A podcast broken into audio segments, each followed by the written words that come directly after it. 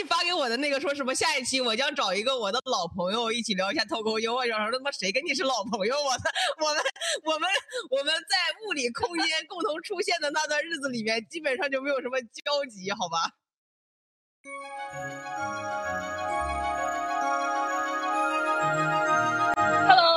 非典型 sisters 的朋友们，这里是凯瑞，呃，仍然在上海的家里面问候大家。今天请到的是我的老朋友，我们只有一次 catch up 机会的，但是认识了很多年的老朋友孟阳。孟阳以前跟我一块在厂里上班，现在他做了一个非常有趣的职业。那么有请孟阳来自我介绍一下。Hello Hello，大家好，我是梦阳，同时也是就我话多的主播，还有来吸粉儿。然后我之前在在在大厂待了能有快小十年了吧，然后现在出来是一名脱口秀演员，其实也就是 stand up comedy 嘛，就单口喜剧演员。对，然后讲了不到一年的时间啊，战功累累哈，就是获得了很多个冠军、亚军各种头衔，然后在北京目前混的还不错，欢迎大家来北京听我的这个线下的演出啊。北京线下的各个厂牌，我都会出没，然后欢迎大家来来看线下，线下的魅力真的是你来感受一下，你就会爱上。以前我在大厂没有机会感受，我现在终于感受到了线下的魅力，太快乐了。孟阳是个脱口秀界的卷王，这个意思就是说，只要你在北京能够去到开放麦，大概率可能 perhaps 都能碰上孟阳。对。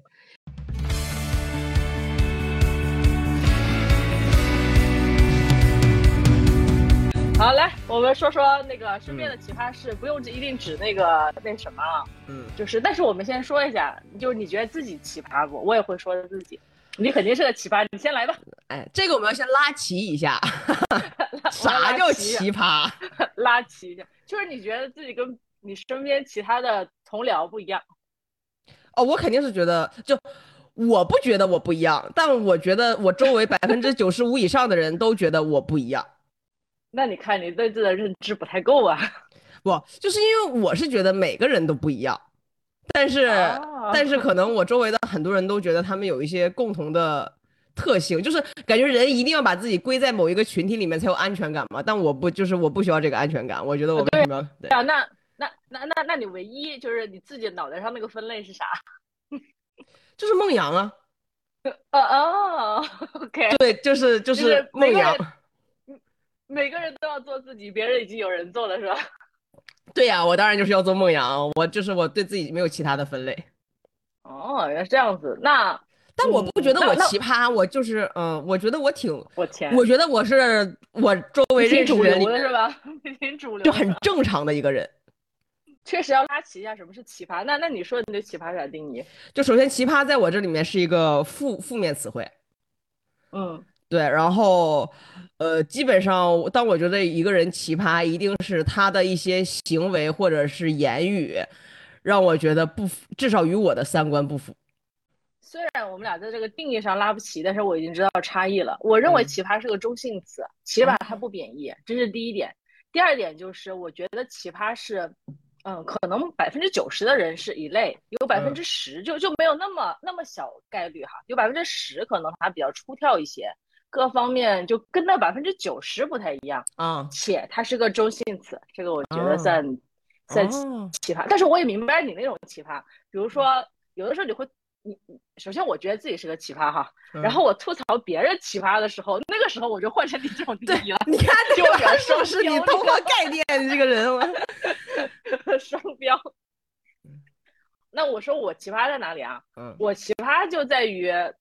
说实话，我觉得我不太，我我我我其实不太适合在厂里干。讲真，因为我有一个最奇葩的事情，就是我们以前离开的时候都带过团队啊。嗯，我是几乎不做向上管理。你说我能混得好吗？就不能，你知道吗？但是我又特别维护下属，我觉得这是我在工作里面，就是在这个厂的环境里面最奇葩的一个点。嗯，这个事情我大概花了几年，我把它想明白了之后，我觉得我完了。就是我没有上升空间了，不可能的，你知道吗？因为你在这个游戏里面不遵从它的游戏规则，嗯。所以我奇葩在这里。我还有一个奇葩就是，我不认可一个一个一个组织的文化的时候，我会特别的 real。然后这一点其实也蛮奇葩的，非常典型就是，呃，我我在阿里就是入职培训的时候就要就想离职，嗯，因为入职培训的时候有一个非常关键的两个两个点啊，第一个是，呃，据说以前的入职培训好像是一个月，就是一个月脱产入职培训，这个是都培训啥呀？啊，好，来我来跟你说，后来到我那时候的时候，应该是十天，包含周末的十天，就一个半周，嗯，时间就够长，而且是一定脱产，不能带电脑。然后呢，呃，培训呢，企业价值观啊，就是分享啊。最后最最让我震惊的一趴是最后一节课。然后当时 HR 过来说，就在场，因为大大家都是入职一到呃零到三个月的这个新人嘛，嗯，有一些已经三个月了哈，就是在做这一到三个月已经换过老板的举手，就一半，你知道吗？啊，就三个月以内，作为新人就已经换过老板的举了一半。就大家觉得特正常，然后就把这个当做一个引子，就教育大家拥抱变化呀，叭叭叭一大堆就开始了。然后我当时觉得这好像有毒，你知道吗？就是你把这种就是随意的架构的变化，或者说政策的变化，各种东西拿到入职培训上面来教育，你知道吗？你就奠定了这个公司它的风格。哎，你看我刚才听下来，就你的这个这整个行为，在我这这里就不叫奇葩，我就觉得，就算 the real 是吧？对，就我是觉得很很正常，这个在我看来才叫正常。就比如说，包括最开始啊，我会觉得说，呃，比如说护犊子。但不做向上管理这件事情，呃，就首先我我我我觉得他他在我看来不是一个合格的管理者啊，你就是这是我我个人对，我我但是呢对，但是呢，我之所以不觉得他奇葩的点在于，你不奇葩是因为你知道游戏规则不是这样的，但你同时也知道自己就没有办法去按照他的规则玩，那老娘不干了，这在我看来是太。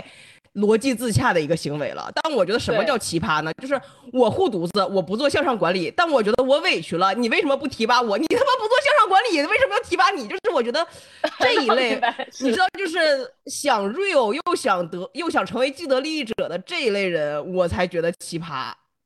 对，我就特别喜欢你这种，就是哦，我知道要这样做，但我做不了，我有什么办法？老娘不玩了。就我觉得哇，他多好啊，就是不就是不要拧嘛。我觉得那种就是，你知道吧？是的，是的，是的，是的。最近最近那个播客界很流行一个话题嘛，就有限游戏、无限游戏。我刚刚昨天听了别人那一期，我觉得讲的挺好的。就有很多人在有限游戏的这个世界里面得到了一些既得利益，但是他要标榜自己是无限游戏的这个这个这个参与者，然后就特别拧，就是。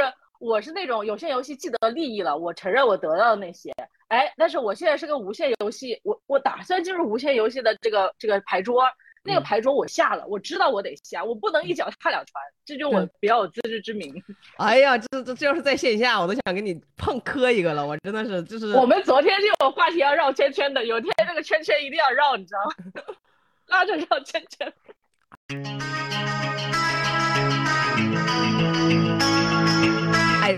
由这个又引发了一个我能想到、突然想到的一个，我觉得也不叫奇葩吧，我只能说觉得奇怪的一类人啊，可能会有点得罪人，但这个我想说好久了。哪一类人呢？就是最近一两年大厂不都是在纷纷裁员嘛？对。然后就会有一类人特别的愤恨，尤其是像咱们这种中层的，可能在大厂待了都有好多年的人，然后就觉得自己被公司抛弃了。哇，然后发朋友圈，然后朋友圈有好多人点赞，我当然可以理解，因为被裁的是大多数人，大家会愿意站在弱势的群体里面，我可以理解啊，可以理解。但是，对，就你他妈怎么进去的？你心里没点逼数吗？就是，就是我觉得这部分人。至少把包括我，我们就是 lucky。你让我去复盘，我什么能力让我成功被大厂选中？我哪知道我就进去了呀。然后你进去的时候，你每你拿了那么多原始股，在股价那么低的时候你拿到的时候，我没见你发朋友圈，你说我好 lucky 呀。然后这个时候啪叽裁裁你了，然后你说你好 lucky。你知道有多少刚毕业的大学生被裁吗？那他们真的是毫无毫无积累。真的是啊，我真的这件事情我太生气了。而且。而且现在大学生能进大厂的那个学历真的是，我就是觉得，就是我那时候还在帮我们共事的那家公司招聘的时候，那时候就只看清北和藤校的，我真的是觉得就是现在就更加可可怕了嘛。啊，你刚刚讲的那种，就是我觉得就是咱们咱咱们说的这几家啊，刚开始创业的时候，呃，字节不算啊，因为字节一二年才创建，之前的那个 BAT。那可能就是不到本科是可以进的，对吧？我们都知道，身边是有的。对，就是那种如果真讲说待到今天，咱感恩行不？你毕业了，你感恩行不？对呀，就是就是为啥？因为那个最开始就是凯瑞找找找我聊的时候，本来是要聊就是集中在说互联网，就比如说就是大厂之之之前遇到的奇葩同事跟奇葩人。然后其实我又主动聊，我说咱别这么的指向性这么强，因为首先我的逻辑是说，谁对我好，我对谁好。我不管之前我任职的那家众所周知的大厂。呃，别人怎么评价他？但我确实既得利益者，人人家给我发钱了，老板还给了我一堆四五星，然后我我啪叽我骂我说他傻他傻叉，站在就是大多数人的那一面，我就是觉得做不到。以及我碰到的大多数确实也不是那家大厂的，我等会儿会娓娓道来。对对对，真的就是就是我不知道凯瑞有没有在小公司工作的经验啊？就是你出来了以后你会发现呢。近呃二十八岁之前可多了，然后后面就一直是大厂。那个我我们一起共事的那家，我也一直特别感恩。就是现在我家里，就是你从一个点嘛，因为这几家都是有吉祥物的，嗯，就阿里的就 就就留了一个，是当时离职的时候小伙伴帮我签名的那个那个那个陶公仔亲笔签名的那个我留下了，其他的周边就一个都没，就全扔。但是那家的全在，就很还还是很很喜欢。嗯哼，对呀，哇，哎呀，我们真的是一定要找机会线下转圈圈啊。是的，是的，是的。你在哪里遇到过其他小厂的，或者怎么样？或者不不一定是厂里的，不不不一定是工作上面的，咱们就说奇葩人是合适。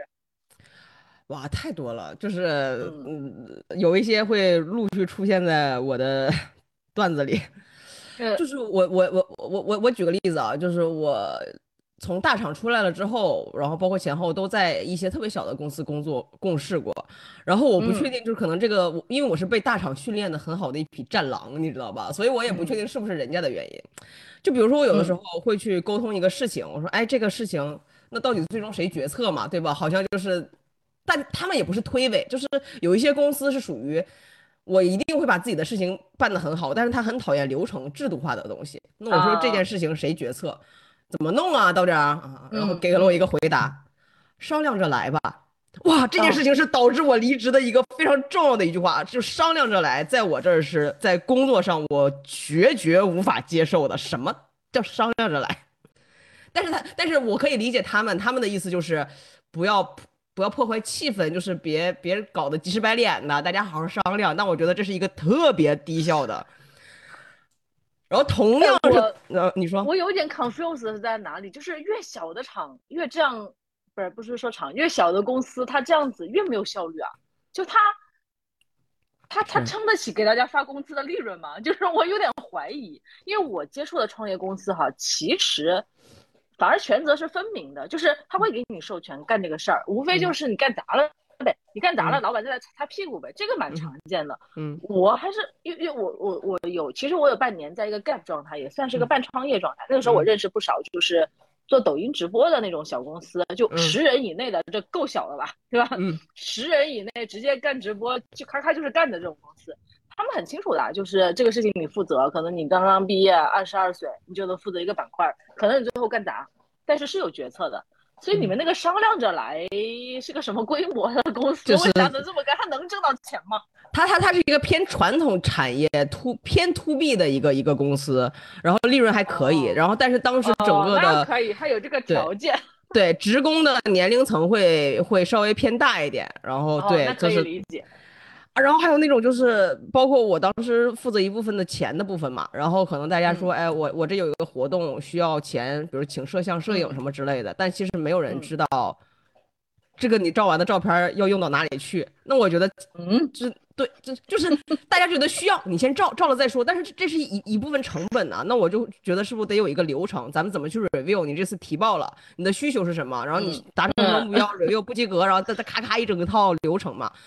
然后那流程梳理完了之后，就是大老板给的我一句话是说：“哎呀，你不要把同事放在你的对立面，就他会觉得你懂吗？他会觉得这一整套流程的 review，比如说我要看着你，你的你要告诉我你的目标是什么，有没有达成，我要去 review 你这件事情，他觉得我在试图制造冲突，就是整个这个企业，就是这个企业文化，如果你 buy in 的话，我觉得是好的，对吧？大家和乐其乐融融，你可以赚钱，但是我真的不掰印这在我看来。”这是属于哎，你你你你你有没有多想一点点？你可是花钱的事儿，你是不是动了别人的那啥啊？那应该不会，也就千八百块钱呢，一一一点千八百块钱，好吧？对啊，就是千八百块钱呢啊，那那那就是一团和气。对，所以就是奇葩，在我看来的负面就是他，他与我就他可能我可我可以理解他存在的意义和价值，但是我真的不白银，我就后来就就走了。这个是是我瞬间能想到的第一个奇葩的事情。带着大厂训练的这种，其实还是 OKR 导向啊，因为你有流程、有复盘、有这个有这 ROI。然后你跑去卷，你跑去卷脱口秀圈了，这个你你被人讨厌吗？现在你肯定 哎说真话，你被人讨厌吗？你 哎你怎么问的？这个这个问题你是不是憋了很久了？这突如其来插入。我刚刚想到的，因为你这个思维就是你进入你现在的行业又是格格不入的呀，因为你带着这个互联网的思维进入。进入那个脱口秀，你你改革去了吗？你？哎呀，凯瑞是一个很有记者 sense、很敏感的人呐，是这样。记者没干过，啊，天分，天分，天分。就是没有人向我表达过他讨厌我，嗯嗯，但是我能感受到我的格格不入，就是因为我有刻意的去，因为这个东西又不存在 teamwork 嘛，就是脱口秀好的点，我只是卷我自己嘛，对吧？但是我能感受到我的。格格不入啊，嗯，就是我就是就是，因为游戏且不说脱口秀圈，它本身作为一个赛道和行业来讲，它就不是一个成熟的赛道，它本身还是一个创作类的赛道。你要知道，创作都都把自己当艺术家好吗？谁跟你跟我搞规则规矩？你们你你你能懂吗？就是。作为人家艺术家自我表达的这样的一群人，我觉得他们可能更不习惯于我的这种这种个性，但我会，我可以理解，我的还是那种感觉，就是我可以理解，但是我会尽可能的不让我的这种卷影响到别人。那你你你卷你的呀，就是你卷你的，你说你这个星期一定要写个段子，那么人家三个月才憋出个屁来，你卷得到别人吗？对啊，但是会有一种情况，就比如说像排演出。然后或者就是那种，就是我是属于那种可丁可卯，就是你告诉我我是第几个，然后我几点几分，对，然后那可能就是会会分人，有的人他就觉得他就会会比较 freestyle，包括包括你像呃我我前一阵参加了一个比赛，然后那个比赛因为签了保密协议不能说结果，嗯嗯，那有人会问，我就说哎呀不让说，他就会觉得哎呀。这这有啥？就是人家都没把你当回事儿，就你这说能咋的？就是，但在我看来，它是一个原则性的问题。就是我这肯定不能说。对，我既然签了 promise 了，对。但是，但是，但是这个就是会有一些人，他们没有没有没有过没有在大厂的这种哇，在大厂我欠的最多的就是这些个玩意儿了，你知道所以我会很介意。但是确实，就我可以理解，我的驴还这样，我是特别可以理解他们的。但是没有办法，就是我就是这样的一个。训练有素的狼，哈士奇。我觉得，我觉得挺好的，我觉得真的挺好的。就是我前一点点时间，就是在网上发了一个我跟我对象秀恩爱的一个视频，然后在抖音，你知道吗？就是那种，就是那种 loser 的男的嘛，就是各种网暴网暴我，可能有一条视频。三个小时之内七十多万的播放量火了呀，你知道吗？就那个时候心智不够成熟，你知道吗？后面骂的越来越难听，我把那视频删了。我后来好后悔啊，你知道吗？这个事情我好不容易火了一条视频啊，我干嘛呢？我现在你就该骂回去。我跟你讲，你就是骂回去，就是一定还能再圈一波粉儿。对，一个在骂骂回去，有理有据的骂回去。第二个就是我发现骂我的都是，就是他有一种特征，就是可能。我现在所在的这个城市，城市不说啊，不开地图炮，这个城市可能就比较小的一点地方的男的，完了之后一定是男的。我真的一个一个那那那那天真有点闲，就点击他们的头像，然后去看你到底是男是女，百分之九十五吧男的。然后我在想这个事情，如果我重新再做一次，我肯定再发一个很正常的声明啊，圈播女粉啊，这个很正常啊，姐弟恋怎么了？然后我男朋友帅掉怎么了？你嫉妒啊，是吧？你明显就是嫉。妒嘛？哎，我特别好奇，为什么男的会嫉妒你呢？没有没有没有没有，他觉得我糟蹋了，就好小伙儿，明白吗？这个这个这个逻辑很怪，就是因为是比如说一个呃，比如说你是一个男生，你对象是个女生，那男的来骂你，我觉得这个逻辑自洽的点是他想拥有那个女生嘛，所以他来骂你，因为你拥有了那个女生，但是你是个女的，男的骂这这帮男的，哎，这这个逻辑，第一个。就那个视频，可能当时是你真的是一个我很久以前随手拍的一个加上抖音滤镜的十秒钟视频。好，那个滤镜有点问题在于什么呢？就是他确实把我对象拍的比较娘。这个滤镜完了之后，然后他当时是长头发，就是有点非主流。好了，这个是一个基调哈。完了之后，他骂的点是什么？就第一个，哎，这个小奶狗和富婆是吧？你是不是特有钱，家里几套房子拆迁？就从这个是一个点。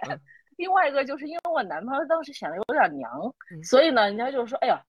这个，是正当职业吧？就说我对象哦，嗯，就就主要是这两个点，就男的打主要这两个点就很就很恶心，你知道吗？然后这种你又觉得你犯不着跟他拉到一个水平线上去抨击他，就这种感受。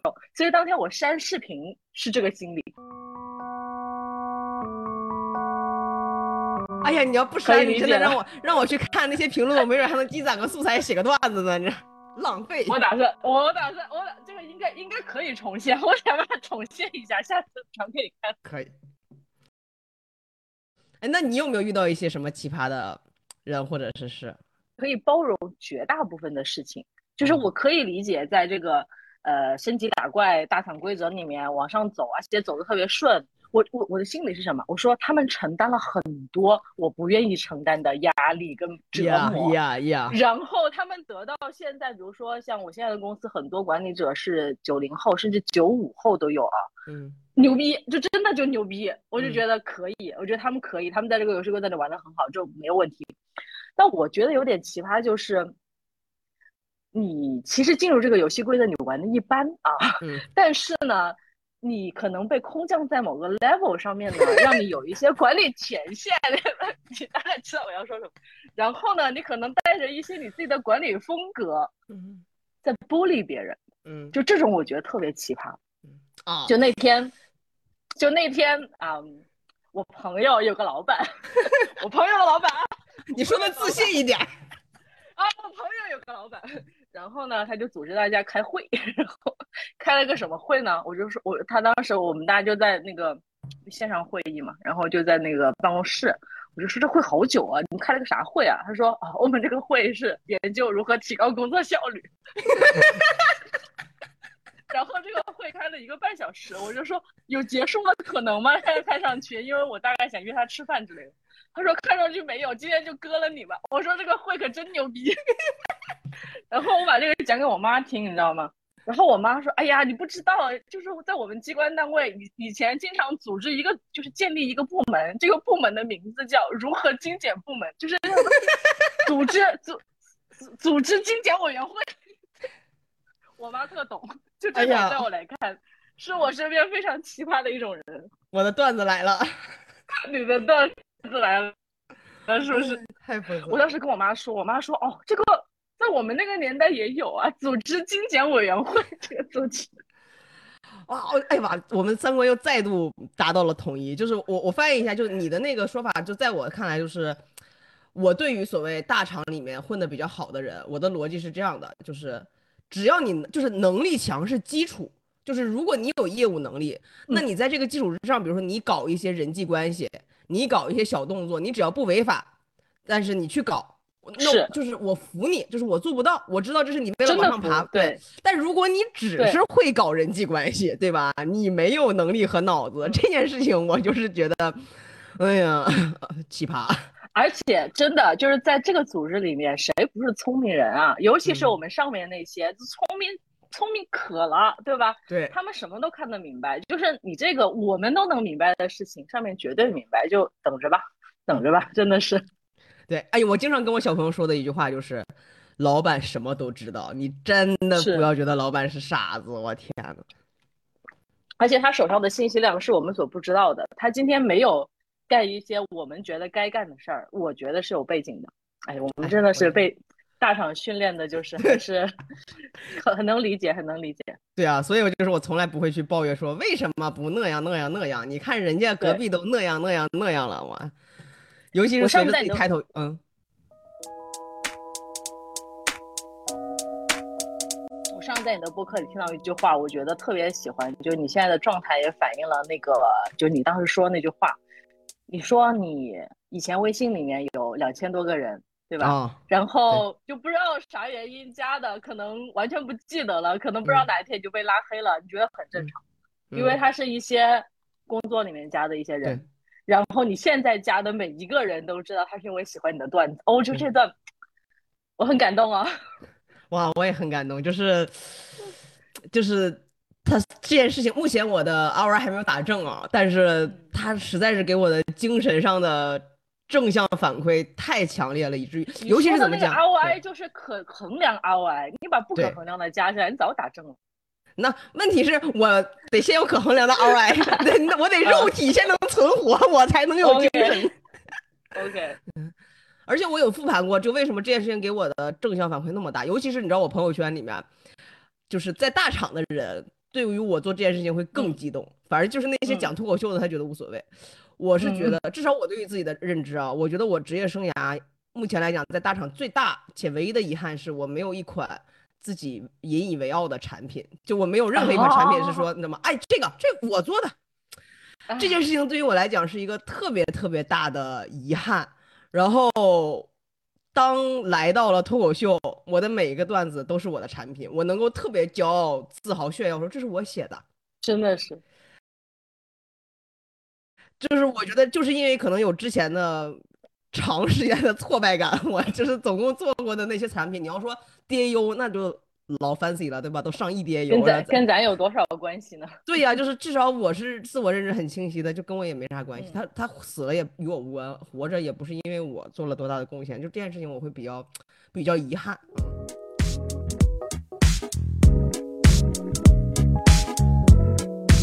哎，你知道吗？就是我们现在都不登 QQ 了，我的 QQ 签名从来没有改过。就是我进我们之前那家公司的第一天，二零一二年九月十四号，我那天改的，说这辈子要做出一个引以为傲的产品，真的跟你那句话一模一样，我现在都可以找出来这个签名。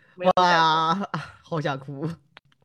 我现在要真的说，就是这十二年了啊，一二年到现呃十十十十一年了。嗯，那有有哪一段是我觉得还可以拿出来作为自己一个标签的？就是最开始的那。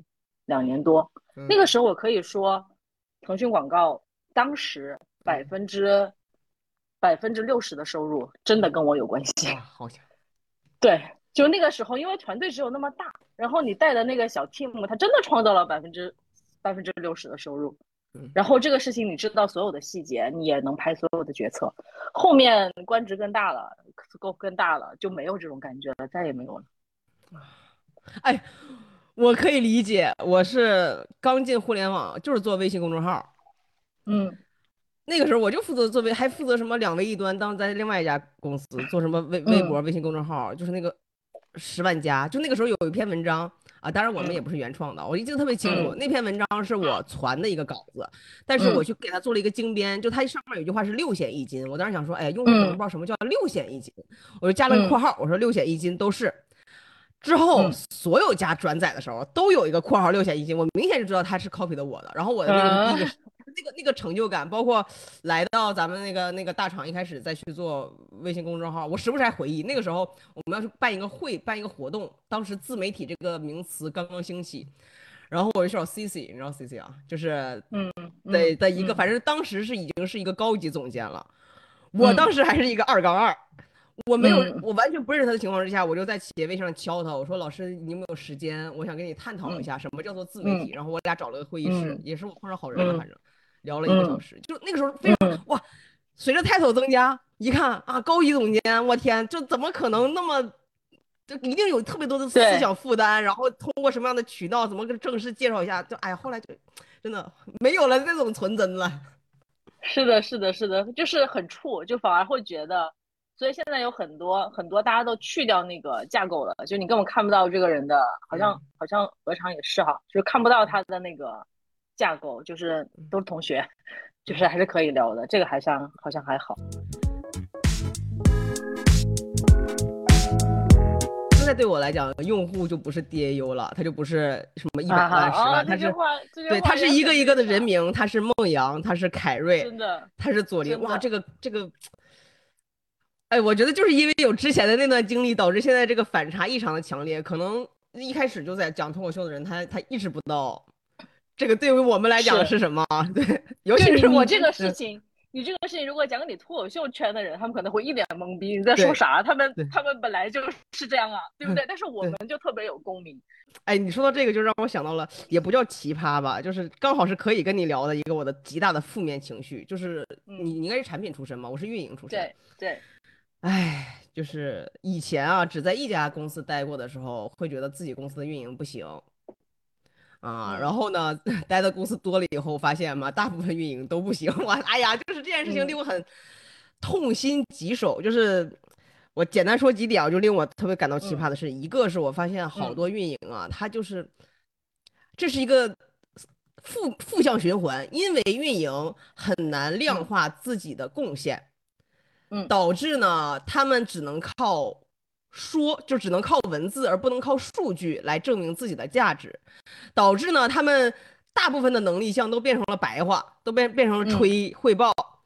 然后呢，对，这就导致他们觉得自己工作的意义没有什么意义，主要还是得汇报、发截图啊，就天天整那玩意儿发战报啊呀，这个战报我真是想吐槽。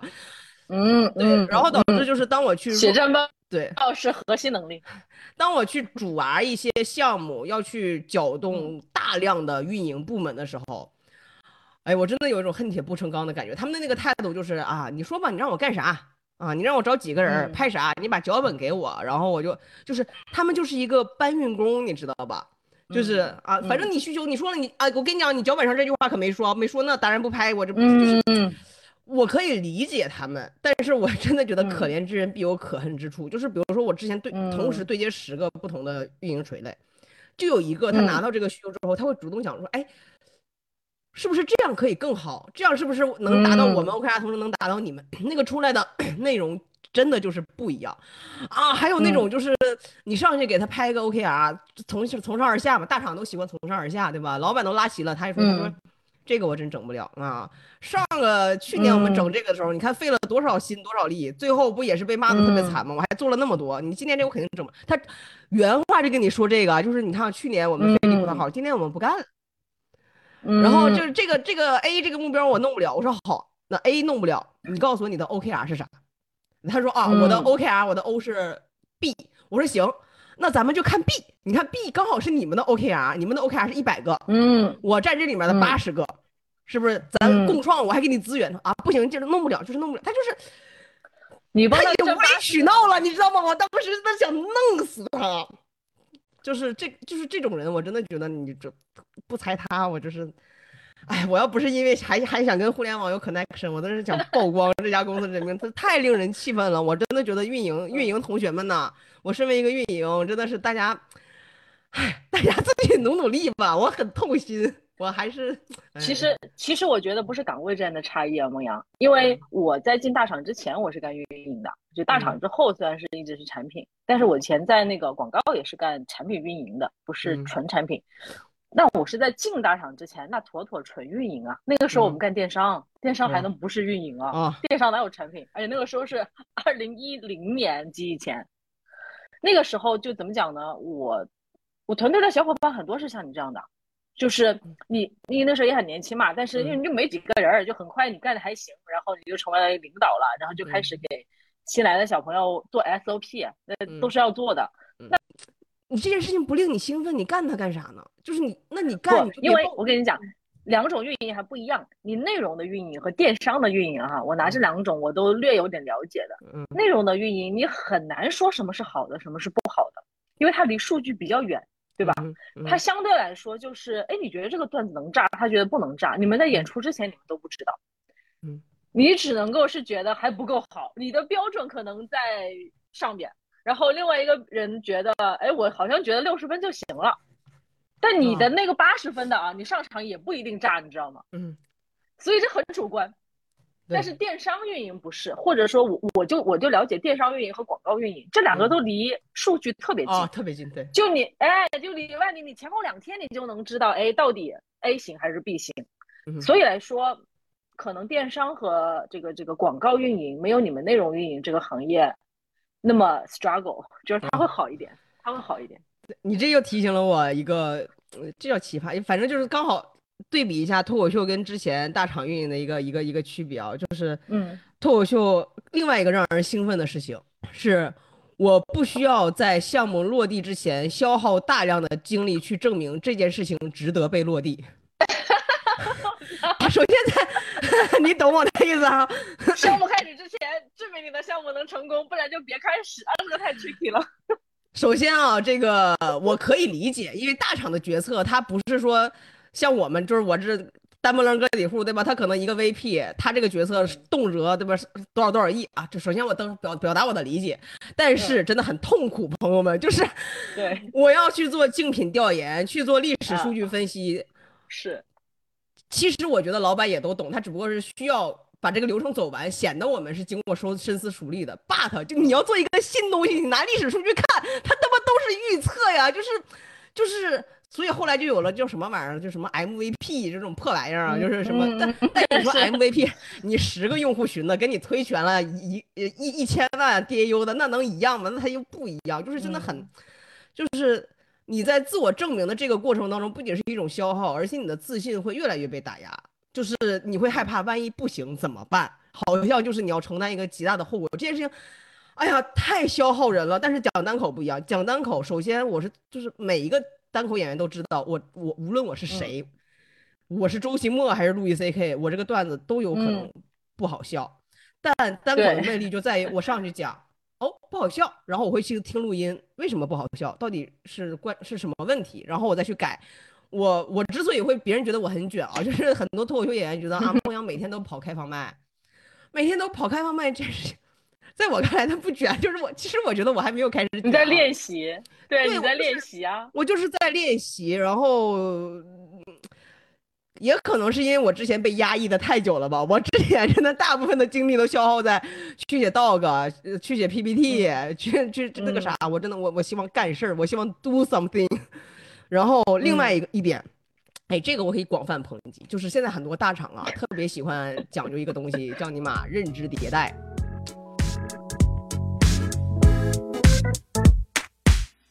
哎，这个段这个我都可以讲，因为段子不太小，我就想说，就让让我一周一迭代，一周一迭代。不，你们互联网人新陈代谢咋那么快呢？这怎么可能一个东西你就坐电脑前面，你讲一周，哎，周报上面啪叽迭代了，你他妈干啥了？你就迭代了，我真顶就是。就是有一些怎么讲伟大的这个企业家呀，就是什么钱钱有了，然后明明有了，他就开始喜欢整一些形式上的玩意儿，最终的归宿都都他妈是生命科学，对吧？就是，我是觉得你肯定是要思考的，对吧？就是你肯定是是是是需要思考的，但是你的这个思考不落地吧，它纯粹它就是思考，就是，这就是尤其是你看我现在身为内容创作者，这是在整个内容生态链条上我唯一一个之前没有碰触过的。角色，当我成为内容创作者以后，因为我之前很长一段时间做过一两年的生态策略嘛，嗯，我就发现哇，我以前的那些策略真是大傻逼，就是我 在 我在我也做调研了，我也去想象了，但是实际当中的内容创作者的生存现状，他们需要什么，跟我们想的嘛完全不一样，就是 当然不一样了。对你的认知迭代，反正我不觉得这是因为我我认知思想型上上的东西有有问题，而是就是真的你那。别迭代了，老板们，我求求你们了，别迭代了，小步快跑吧，赶紧上吧！你这天天呢，我天呐，这个运营恨不得一年总共就做四个活动啊，一个活动就咔咔就给你发截图，覆盖了多少多少多少万阅读，我这破玩意儿，我，哎，生气！覆盖了多少多少万阅读跟你没啥关系，那 DAU 放在那儿，你当然覆盖那么多阅读啊。嗯，对呀，我真的是气死我。而且我觉得还有一个事情很值得吐槽的，就是。你看哈，我们先把你放在运营，我放在产品的这个 position 上面，大厂这些岗位上面，你不觉得这个鄙视链就特别的 bullshit 吗？我们在最底层吗？我懂。没有没有，你下面还有，你下面还有 BD 和销售。啊啊，对。啊，哎，知道了吗？这个我不知道，这个程序员是哪一层？就有人说就是就是那个程呃程序员暴打产品经理嘛，就是说产品经理看不起程序员嘛，就感觉里面水火不容啊。但总的来说，产品好，some 号好像比较高，这个应该是有认知的，对不对？对对。好，这个就很神奇，我就觉得特别的不合理，你知道吗？你刚刚说的，咱们坐在家里面迭代什么东西，但实际上，你看你做运营都听不到一线，真正听到一线的，我不知道 BD 和销售也许也听不到，因为真正听到一线的是一线自己。对。就真正对的人，他的声音这么多层都没有传上来。所谓的坐在上面的这个产品，他凭啥认为自己在食物链的食物链的顶端啊？但是事实就是啊，嗯。就有的时候，我其实觉得我尊重任何一个 position。我在互联网里面应该就没做过销售，我 BD 都做过。嗯，你干的不干干的不太好，BD 干的不太好。运营、产品、产运、BD 这几个角色我都做过，我觉得各有特色。就真的，你的人在里面训练的那个能力项和你以后能带走属于自己的东西是不同的。就真的没有职位之间的鄙视链，但是有可能就是内部 HR 为了管理，为了。就一套各种各样的东西吧，就是把它形成了这个东西。我觉得这个东西也特别的不好，这个东西会让年轻人会觉得。我之前做过一段时间，就是什么就在行那种，就是怎么呃毕毕业生求职那个这个话题，我还是比较比较行的吧。然后，哎，插一嘴啊，你可以多录录一些这些播客，我的这个这一类的播客阅读量老高了。呃，真的吗？好的吧。行，就是有的时候有些年轻人，你跟他一聊，你觉得他明明就是个市场，就他各方面的东西，就是他就是做 marketing 的人，但他就跟我讲，老师，我一定要做产品经理，你就要告诉我产品经理要些什么样的能力，完了之后我怎么样去补齐。我我当然也会讲啊，那收人家钱嘛，对吧？得告诉人家。然后，但是我最后还是要找补回来。我说，就是妹子，就是你为什么一定要做产品呢？就是你不觉得你学的是 marketing，你自己很适合，你应该做 marketing 吗？人家就说不是啊，人家都说产品经理是，就他自己讲出来，产品经理是互联网里面最值钱的职位。我其实并不是使我。当时我真的会觉得有点难过，你知道吗？他是怎么被训练成这样的？还没有毕业呢，还没有进来。我觉得这个也是一个奇葩的现象。嗯，这个我还之前还跟一个应该是我们的一个共友聊过，就是他就讲说，你像什么产品运营，甚至后后期还有产品运营这个角色，它其实只是一个名称。我认识很多产品嘛，干的就是运营的活儿，天天搞什么线上活动啥玩意儿的，就是，就是他真的单纯的只是一个名称，我不知道为为什么就是大大家大大家会产生这这样的迷思，而且我觉得最终啊，包括我讲脱口秀，我有个特别强烈的认知迭代，一个人一个职场当中的人，一个优秀的职场人，最终他具备的技能，无论他是研发、市场、BD、营销。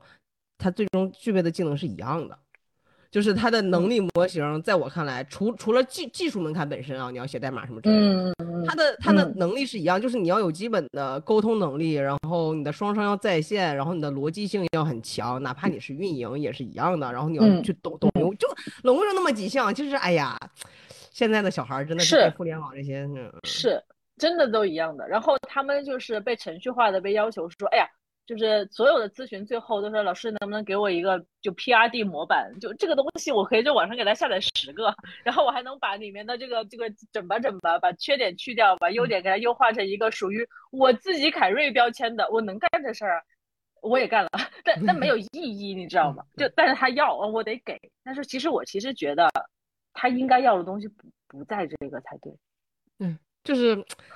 哎呀，对你刚才说的那句话特别触动，就是我刚开始做自媒体的时候，从一个运营的视角上来看，我非常清晰我自己做职场的这个赛道绝对没问题，就是我的那些标签儿、那些 tag、履历一放上去，对吧？然后就开始卖课啊。但是我觉得人呢不能挣昧着良心的钱，我我始终不觉得说一门课程能够让所有人在职场当中受益。他他他他他。也可能是我能力没到吧，就我觉得每个人就是你，他很 diversified 的，就是就你适合的东西，你你感兴趣的东西不一样。你可能在比如说你在产品这个赛道上面就是不发光发热，你跑去做销售，我靠，天天推杯换盏的，没准你就成了呢。嗯，而且你看，就我们大厂很多 VP，嗯，都是应该也很多销售 BD sales 出身的。我只要能生存就可以了，那我肯定是可着自己开心来。那 OK，如果我现在想赚钱了，就是营收是我的核心 OKR 了，那我为啥要靠卖？就我为啥同样是忽悠，我为啥不回大厂去忽悠老板？我能挣的钱，你知道可可比麦克多不少个零呢？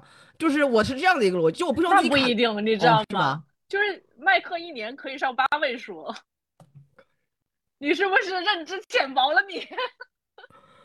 啊，那不好意思啊，朋友们，就是你太小看麦克了。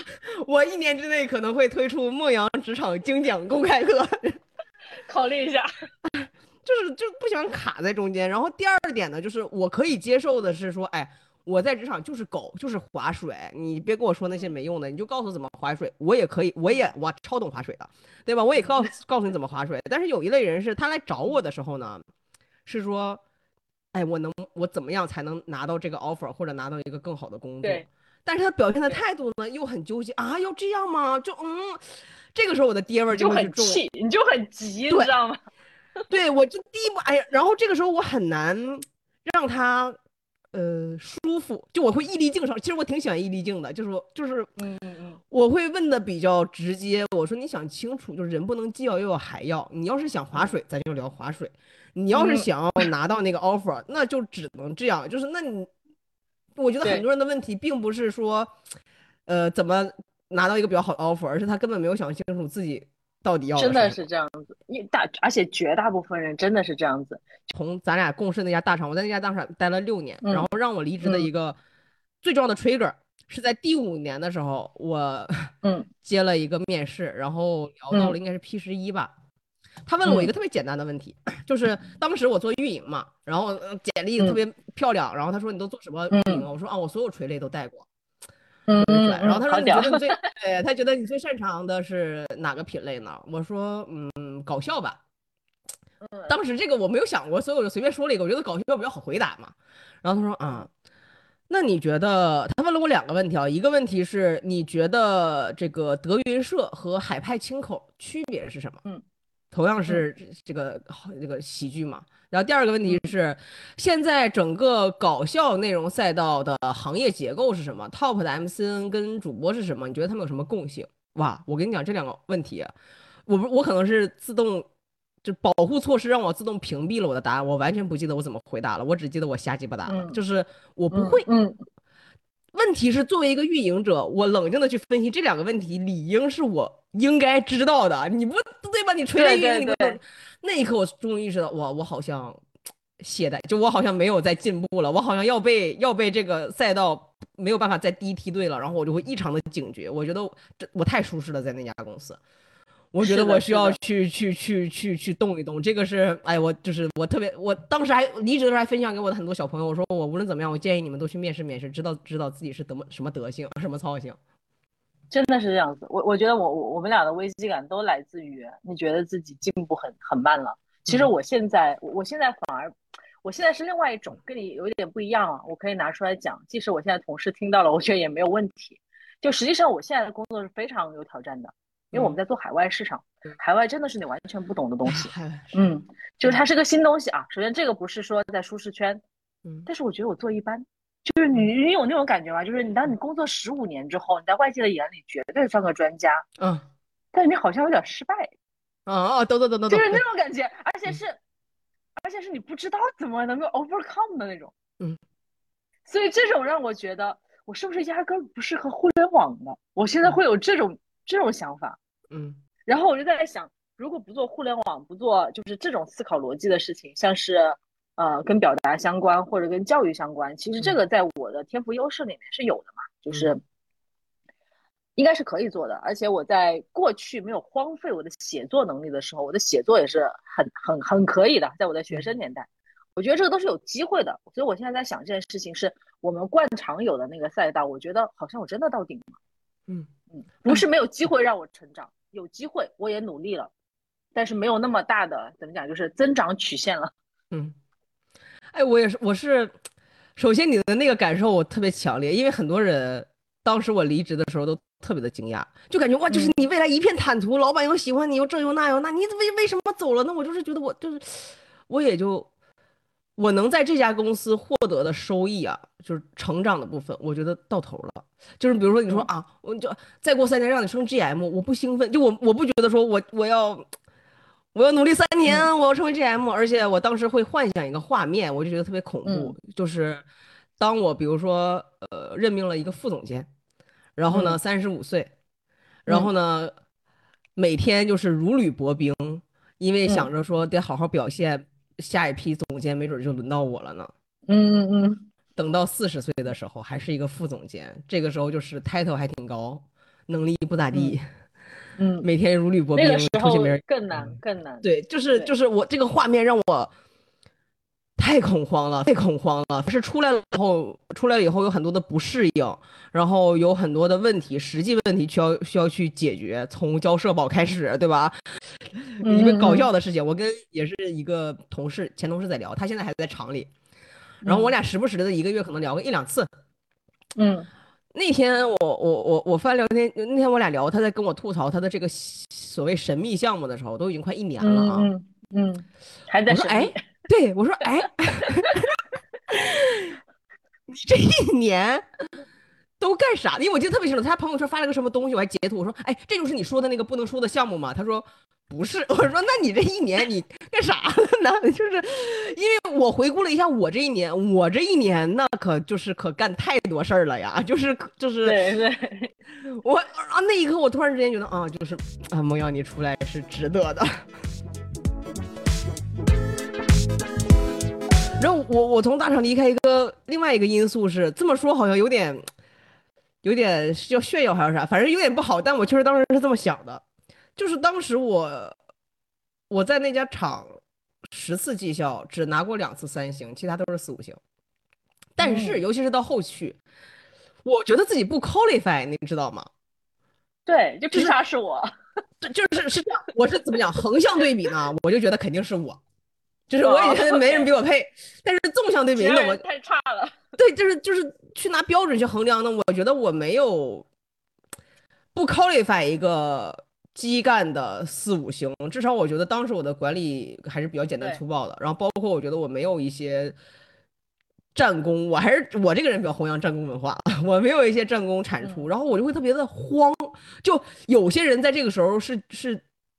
我不知道他是什么感觉，反正每当我觉得自己不 deserve 的时候，我就会特别的慌，我就觉得这是我的 lucky，然后我知道幸运一定是会被消耗光的，所以我会赶紧去采取行动，让自己去生活在一种啊我 deserve 的这样的一个状态。包括我现在讲脱口秀也是，就是，呃，很多人会觉得自己意义不得志，尤其是创作者。反正我个人啊，我只说我自己，我自己从来没有这种感觉的原因是在于，我知道我现在不是那种说啊，你们都不找我演出，你们这么多，我没有，我知道自己能力就是不行，嗯嗯，是，所以我很少让自己处在，比如说，当我有一天我觉得说啊，我的能力已经超过了你们对我的认知的时候，我的选择也不是抱怨，我会去 sell 我自己。我会去来推销你们来看看我吧，对吧？我现在之所以没有大大量的推销，是我觉得我嗯还可以努力。就我觉得这样生活的状态是是比较好的。像像对，就是咱俩自我认知，就自我的自我认知是异常的清晰 clear 的。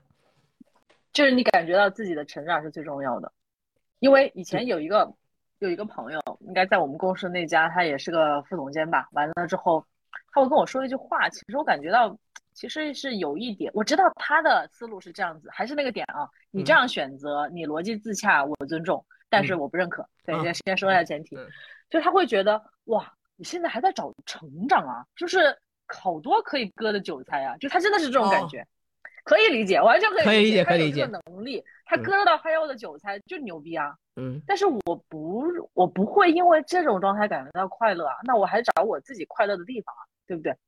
像比如说，我现在做播客，然后有一些人，嗯，有人会开始加我，就两件事儿吧，就是有一个有一个编辑，他大概加了我，给我送了一本书，就意思是你先看，你看了觉得真的值得推荐，你可以在播客里面推荐啊。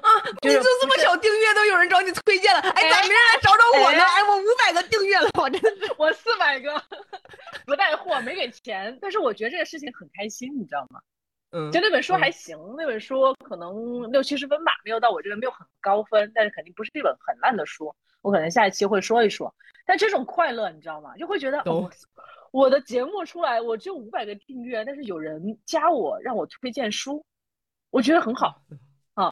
这是一个。再有一个就是会有一些人会也是感兴趣，然后会加，然后我发现，哎，第一他粉丝比我多，他加我，哎，我开心。等等等，我也有这种人。然后呢？第二个就是，我觉得他的节目挺好的。当然呢，如果你用那种大厂这种精英主义，就觉得嗯，好像也就那样啊，也可以，其实也可以，就是我们完全可以切换到那种心理。但是我不会，我觉得在这个里面，他有他的，比如说他有他表达的好的地方，像他的节奏、他的语速和他的普通话都很好，这是我看到好的地方。他不好的地方有可能也有一些，我会找他好的地方去学。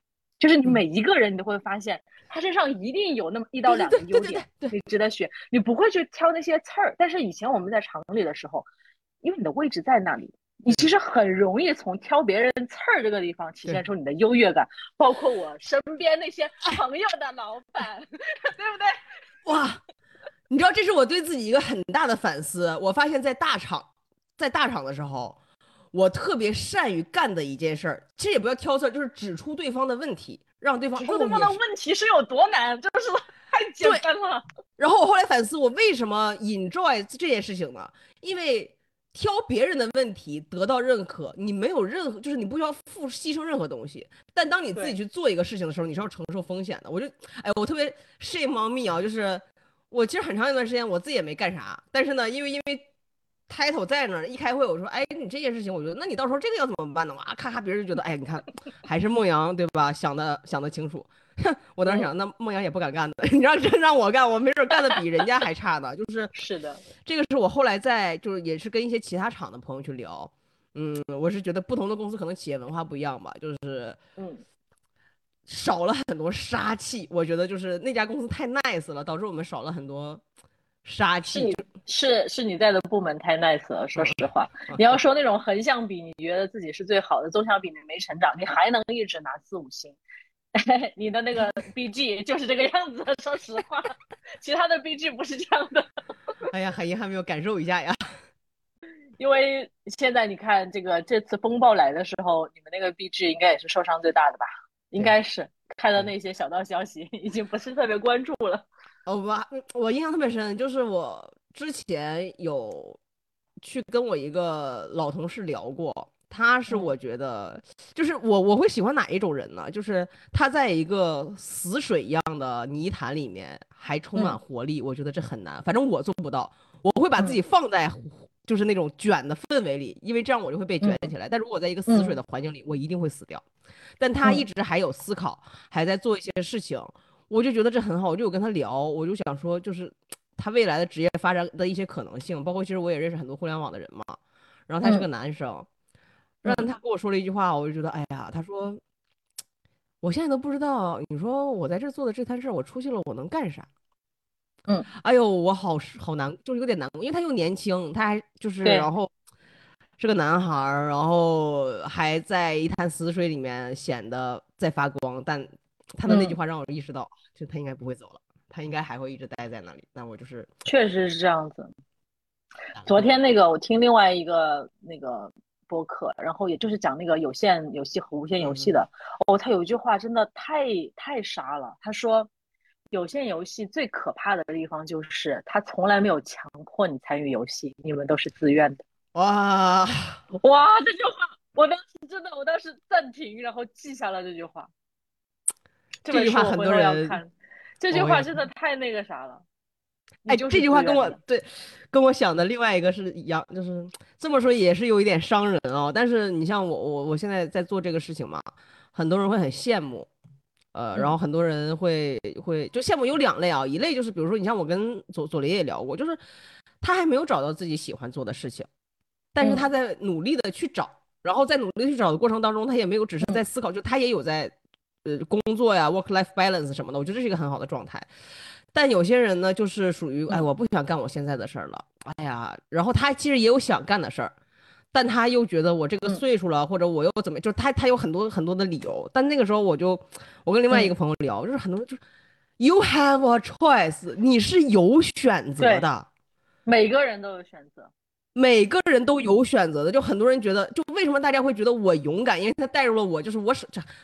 我七月份股票行权，我四月份离的职，我啊，但还好了，现在这个股价那些钱应该也没多少钱了吧？就是我是舍弃了很多，至少可以从数据上体现的东西的。但是，对我没有觉得自己勇敢的原因是，我不觉得那是牺牲。就是我有一个我想，就当你想要去追求 A 的时候，你舍掉的 B、C、D，你不觉得去舍掉那些就是已经不重要了？就是你的眼眼睛里面是会有 A 的，就是就是我会觉得我有选择，然后我认了。对。然后其实我我当时从那个厂子离开以后，也没有过得特别的好，就也有很多坎坷。但是我就是我认了，就是就是 That's my choice。但是就是决策做决策，各位朋友们做决策真的是。就是想得清楚，因为你一定是要有点代价的，你没有代价，人人都选了呀，对不对？这很简单。有限游戏就是有明确的什么是输，什么是赢。啊啊！你现在玩的就是无限游戏了，是的啊，有一点儿吧，因为你还是会比赛，但是那个比赛是靠喜欢投票嘛，其实他没有说比赛是我的一个抓手，他不是我的 目的。一个抓手。对你基本上是无限游戏了哦，就是这个有限游戏还有一个非常典型的一个一个标志，就是科举考试。这段也是个金句，昨晚要听到的。科举考试的本质不是为了选出状元，而是让大家都参与。我觉得这句话语非常恐怖，就是你让大家都用科举选状元的方式来参与到这个世界里面去。哇，这个就是有限游戏。那现在整个大厂它就是个有限游戏啊！当然了，就只要我们还在被评估，还在为三六幺的这个比例来去排布，还在争取一点升职的机会，这就是有限游戏。哎，我要看看这本书，哎，有意思。你要看这本书种草了是不是？嗯，虽然我现在，哎呀，我看完我也要聊一聊。作为一个罕罕见的在无限游戏里面啊 play 的人。对，真的挺罕见的，我都不知道自己已经进入到了无，但没准我哪天又会回到有限游戏。这个东西就是有可能啊，没有关 没有关系啊，就是你知道自己怎么让自己开心就行了。我我觉得还是一个，就是终身学习，持续成长。我觉得我跟之前那位副总监的朋友可能想的不一样。我觉得我更在意的是自己，就是还是很自私。我觉得做个自私的人挺好的。哎呀，你要是有听过我的播客，我跟你说，哎呦我天哪，就是哪一集啊？因为啊，这我这个这句话让我兴奋的点是，我不断的强调，我是觉得很多人会觉得这是一个不好的事情，但是我一直非常呼吁大家做一个自私啊，前提是你不伤害别人啊，对对对，你不对别人就做一个自私的人，做一个自我的人，这是你唯一可控的事情。我这这两天还在写一个段子，就是我们人生当中人生下来已经有很多无法，就是你生出来就背负着很多责任。嗯，尤其是当你还要有孩子的话，你为什么还要不断的给自己去添加一些责任，去为别人着想？这件事真的很，做一个自私的人，做一个自我的人，他虽然不能给别人贡献什么价值，但是他爽，朋友们，就是他真的很爽。而且我跟你讲，你做一个自私的人，其实有可能是一个皆大欢喜的事情。就是当我发现我把集中注意力在自己身上，不要操那么多闲蛋心，自己过得越来越好的时候，别人对你越来越放心。这就是我觉得要做一个自私的人的本源。每个人都能做得好自私的人，这个世界就他妈好了。对，哎呀，我刚才终于想到，为就是我另另外一个要说的点是，我之所以刚才讲说，我可能又从无限游戏会回到有限游戏是。我特别担心很多人受到我的鼓舞，或者受到我跟凯瑞的激励。比如说凯瑞说：“哎，大家你们听啊，凯瑞想要进到无限游戏之前，他是有有 prepare 的，就是他是有做一系列的。他不是说啊，就跟梦瑶聊完，哇，你的人生我好羡慕。第二天啪叽他就裸辞了，不会的，凯瑞的同事们，他还要做好多年了 的，就是就是。”包括我周围会有一些人是，他不想做现在的事情了，但他没想好他要做啥，他就啪叽一个裸辞去想，你想不出来你要去做什么，你这个这个东西不是想出来的，你以为你这个还你咔咔你还认知迭代呢？就是就是自私自我的意思是说，如果此刻你你觉得，哎，我就是觉得踏踏实实一家三口，老婆孩子热炕头，这一辈子就够了。承认自己是个什么什么样的人，然后做一个自私自我的人，让就 fuck off，就是让其他人都去死。这件事情真的很重要，没有人会 care 你的，真的没有人会 care 你的，只有你自己会 care 你自己，就好好爱自己，真的。就这个时候，你找到一个跟你一样价值观的老婆就可以了。对，老婆孩子热炕头，重点是就这三个角色。对，真的真的真的就是就是大家多多问一问自己到底自己到底想干嘛。然后知道自己想干嘛之后，你再去这个你的 to do 是啥？那 OKR 是啥？对吧？你再去跟别人去请教，然后可以买买我跟凯瑞的课，虽然还没有呢，但没人打钱，八位数，我现在心动了，你又心动了，可以了，可以了。欢迎你收听到这里，这里是凯瑞和孟阳就互联网大厂的一些随意的吐槽，包括个人成长的思考，关于在厂里面遇到一些奇葩人、奇葩事的阐述。最后也帮孟阳再打一次广告，如果你在北京想去听他的线下脱口秀，相信一定不会让你失望。毕竟他是出道不到一年就拿过各种冠亚军的最佳新人王。那本次节目就到这里啦，大家拜拜，晚安。